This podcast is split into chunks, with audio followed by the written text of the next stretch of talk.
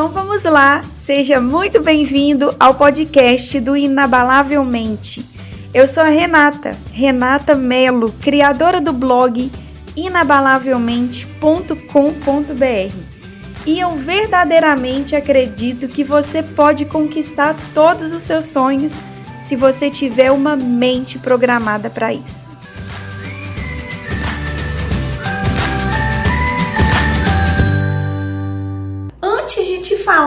Sobre como vencer o medo da mudança, eu preciso te falar sobre o que é o medo. E o que é o medo? Você acha o medo uma coisa boa ou uma coisa ruim? Essa é a primeira pergunta. O Instituto de Saúde Mental dos Estados Unidos relatou que cerca de 21% da população sente algum transtorno relacionado à ansiedade.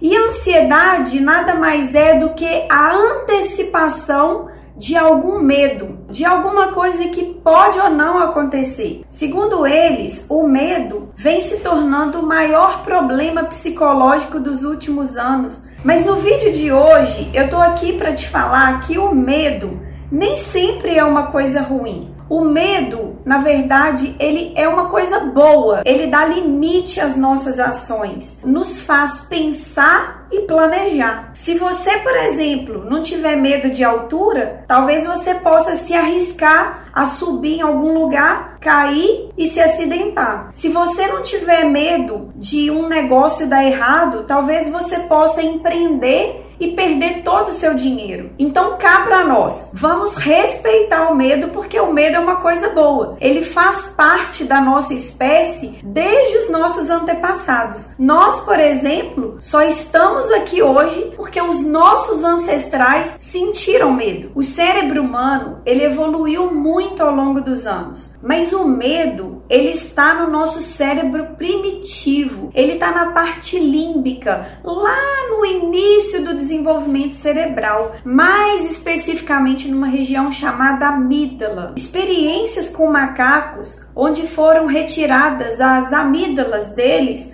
constataram que eles paravam de sentir medo. Então, sentir medo é uma coisa boa para preservar a nossa espécie. Agora, quando que o medo ele deixa de ser uma coisa boa para ser uma coisa ruim? O medo não é bom quando ele trava, porque o medo serve para você superar, serve para você aprender a superar os desafios. Porque quando você vai aprendendo a superar os desafios, você se torna uma pessoa mais forte. Lembra de uma coisa: o que te trouxe até aqui é o que você já sabe.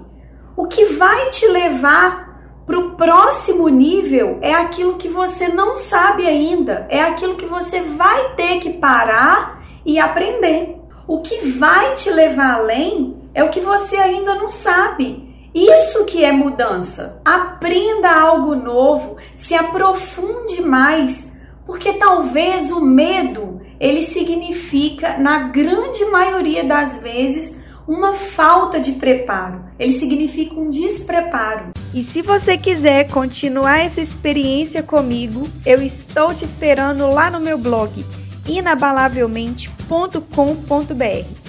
Tem muito mais conteúdos de qualidade, artigos, vídeos, livros, treinamentos e muito mais.